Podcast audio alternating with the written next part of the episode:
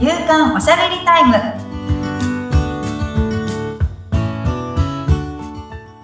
女性のライフスタイルコンサルタントの大池舞ですアシスタントの菅千奈美です。まいさんよろしくお願いいたします。よろしくお願いしますさあ、今回は前回ちょっと予告がありましたが、はいはい。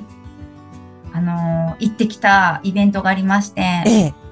まあ、それもお誘いをいただいたうん。形だったんですけど伝道詩人瀬川瑛太という人がおりましてはい。その方がバースカフェっていうイベントを、まあ、世界各国でやらはい。れてるんですね。うん。でバースカフェっていうのはまあ簡単に言うと素敵なお産をしてうん。命の大切さとかはい。をこうあの感じようっていうみんながこう生まれてきたうん意。味とか、自分の持っている使命だとかなんかその魂を感じようみたいなうん。ことをこう伝えているんですね。まあ本当に命を大事にしようっていうことをこう伝えられている方なんですけど、はい。なんかね、そう、そこで、あの、すごい不思議な方なんですけど、男、男性で、えっとね、7人お子さんがいるのかな？おお多いですね。うん。すごい多い、うん。ビッグダディになりそうなはい。感じで、まあその、まあきっかけが、うんと、こう、結構ね、身近な人の死っていうのをすごく何回も体験されたんですね。はい。で、これは自分に何かこう、使命を与えられている気がするっていうところうで、んその命というものをテーマにした活動をはい。されてるんですけど、いやね、私、その言葉をもらったんですね。その方が書き下ろしっていうのをイベントの最後にやってくれるんですけど、うん。自分の名前とはい。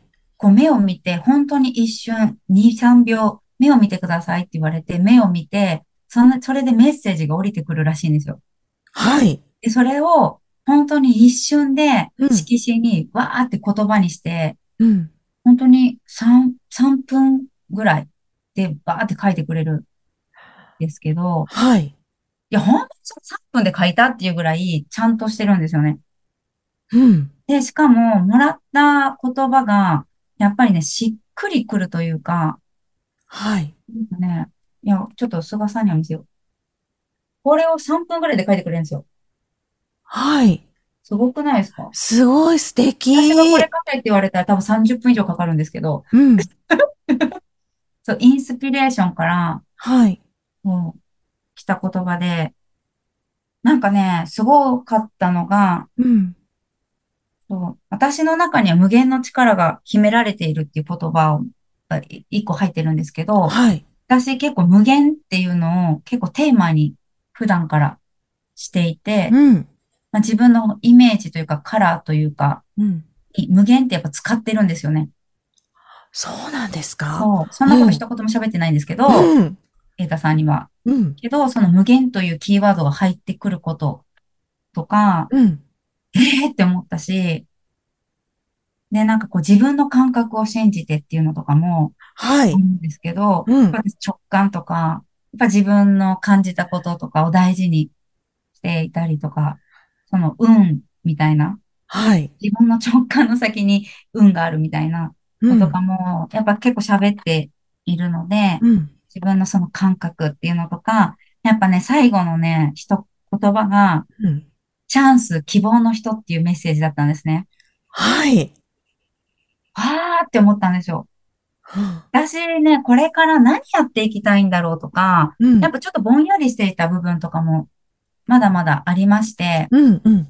ママを元気にしたいとか、女性のこうライフスタイルを変えていくお手伝いがしたいとか、うん。で、ある、あるんですけど、うんなんかね、その、でもこう、ビジョンとしては、まだ固まりきれていない、まだチャレンジの途中っていうのもあるし、私も踏み出したばかりっていうのもあるんですけど、うん。私って何になりたいんだろう何者になりたいんだろうみたいなのが、うん。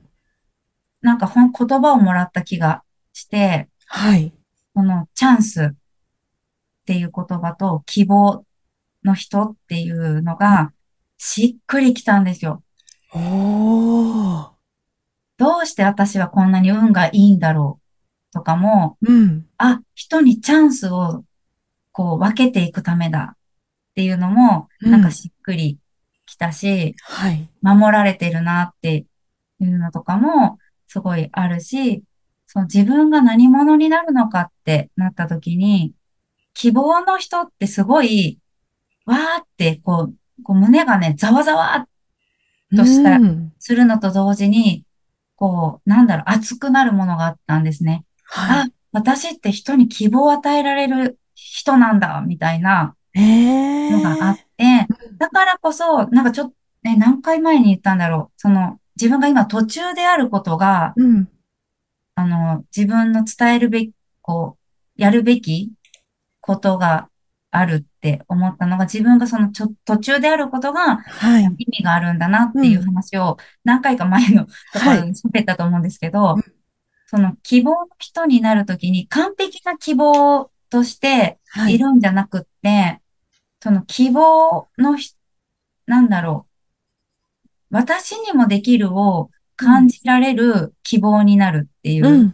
のには、私が今途中であることが大事うん。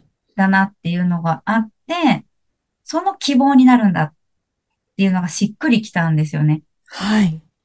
だから一緒にその、なんだろう、向かっていこうとしている最中であるぞっていう、うん。でもこっちに行けば光があるぞっていうのの、その、なんだろう、光を目指して行っている、その、その先に希望が、本当の希望は、その、私のこの先にあるんだけど、うん。そこに目指していっている希望を目指すアイコンとして、うん。自分がやっていくことが今、使命としてあるのかなっていうのをすごい感じたんですね。はい。そうそうそう。から、このチャンスを私は掴んだし、うん。この掴んだチャンスは人に分けていくうんことができるなって思ったし、うん。だからこそ希望のアイコンになるっていうはい。のが、あ、私が今からやっていくことってここなんだなっていうのがすごいはっきりした。へえ、すごいですね。そうそうそうはなんか2、3秒で、なんでそんなことを見抜かれたのかっていううん。のもあるんですけど、うん。いや、面白い人だなって。ねえ。うんそう、やっぱね、その、で、やっぱりね、ママなんですよ、キーワードって。で私がそこで、うんやっぱこう、ちょっとはっきりしたのが、私今まで女性のライフスタイルコンサルタントっていう言葉を使っていたんですけど、もはい。ちろん女性というその生き物がすごい好きだし、そこ変わらないんですけうん、ど、はい。やっぱりね、ママうん。をサポートしたいっていうのが、うん。一番興味あるのは女性の中でもママだなっていうのは、はい。なんかね、こう、前の谷口さんの講演でもそうだし、うん。今回の瑛太さんの講演でもそうなんですけど、響くのはやっぱママというワードなんだなって。うん。それがなんかこう、明確になったって感じなんですかね、うん舞さんの中でね。そうそうそうそううん。で、まあ、ちょっとね、他にもこう喋った方がいたときに、それうんはこうイベントとかではなく、普通にこう、あの、企業と、起業家としてはいと喋ったときに、なんかね、私のその言葉にすごいいいなって思ってくれたのが、うん。私はその子供を持ったことがチャンスのきっかけだったんだっていうはい。話をしたんですね。はい。で、二人目の妊娠も私にチャンスをくれたっていう話をしたんですけど、うん。その方は、まあお子さんを産んでない方だったんですが、なんだろう、この風潮として子供はちょっと自分の時間をあの奪われるものだったり、うん。ぎちょっと、なんだ、お母さんが犠牲になるはい。というイメージ、ネガティブなイメージがどうしても社会の風潮としてあって、うんその、こう、日本とかが政策でお母さんが働きやすい社会をとかうん。言ってるけども、やっぱりネガティブイメージが拭えないはい。ところに、やっぱり経験談として子供がチャンスを与えてくれたっていうことを、うん。なんかそういうのを私に伝えていってもらいたいって。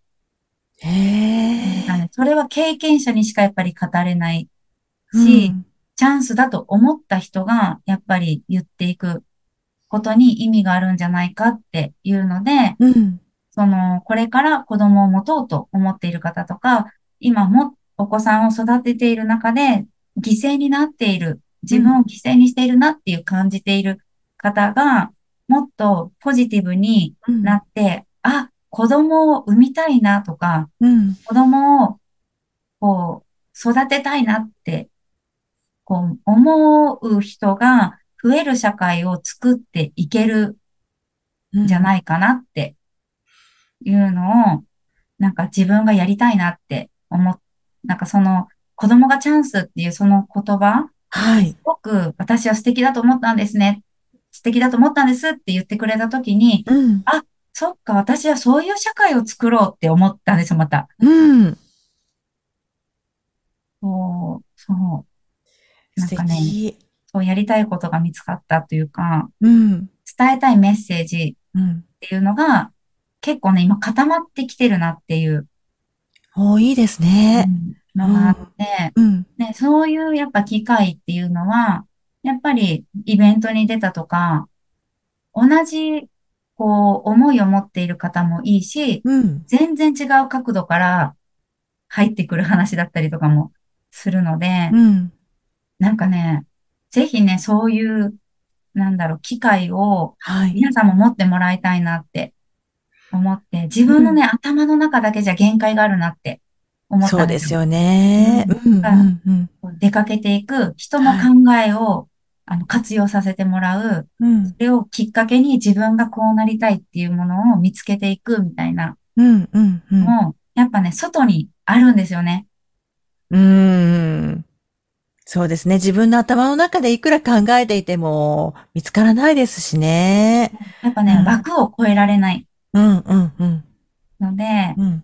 そう、なんかね、ぼんやりしてていいので、はい。ぼんやりしてる中から、いろんな人の話を聞いて、いろんな経験を自分がして、うん。ああ、こうなっていきたいな、みたいなうんのが生まれてくるので、うん。毛嫌いせずに、はい。なんかね、足を運んでみてもらいたいなって思って、ね。うん。なんかこのね、バースカフェも私は、なんとなくエータさんは知ってたんですけど、はい。バースカフェに行ってみようって思ったことが今までなくって、はい。本当に身近な方がバースカフェを主催するよっていうので、行ってみようって言って、ちょっと遠方だったんですけど、行ってうん。みたんですけど、ああ、うんよかったなって思って、うん。あ、またこれもちょっと開催しようっていうので、出ましたね。今度は私が主催をするんですけど、出たぞ。出たぞ。私はもういいと思ったものはやりますっていううん。そう感じなので、まあ、もう決まったんですけど、はい8月10日に、ちょっと8月10日バースカフェを、はい、はい。あの、静岡の三島市付近ですね。はい。はい。ちょっとまだ場所確定してないんで、あれなんですけど、うんはい。静岡の三島市付近はい。で、はい。あの、バースカフェを開きます。8月10日、舞さん主催。主催で、あ、なんかどんな人がね、喋ってるんだろうって興味持った方ね、そこで実実物いるので、会いに来てくれても、あ の声しかね、知らない人もいらっしゃると思うので、うん、うん、うん。はい。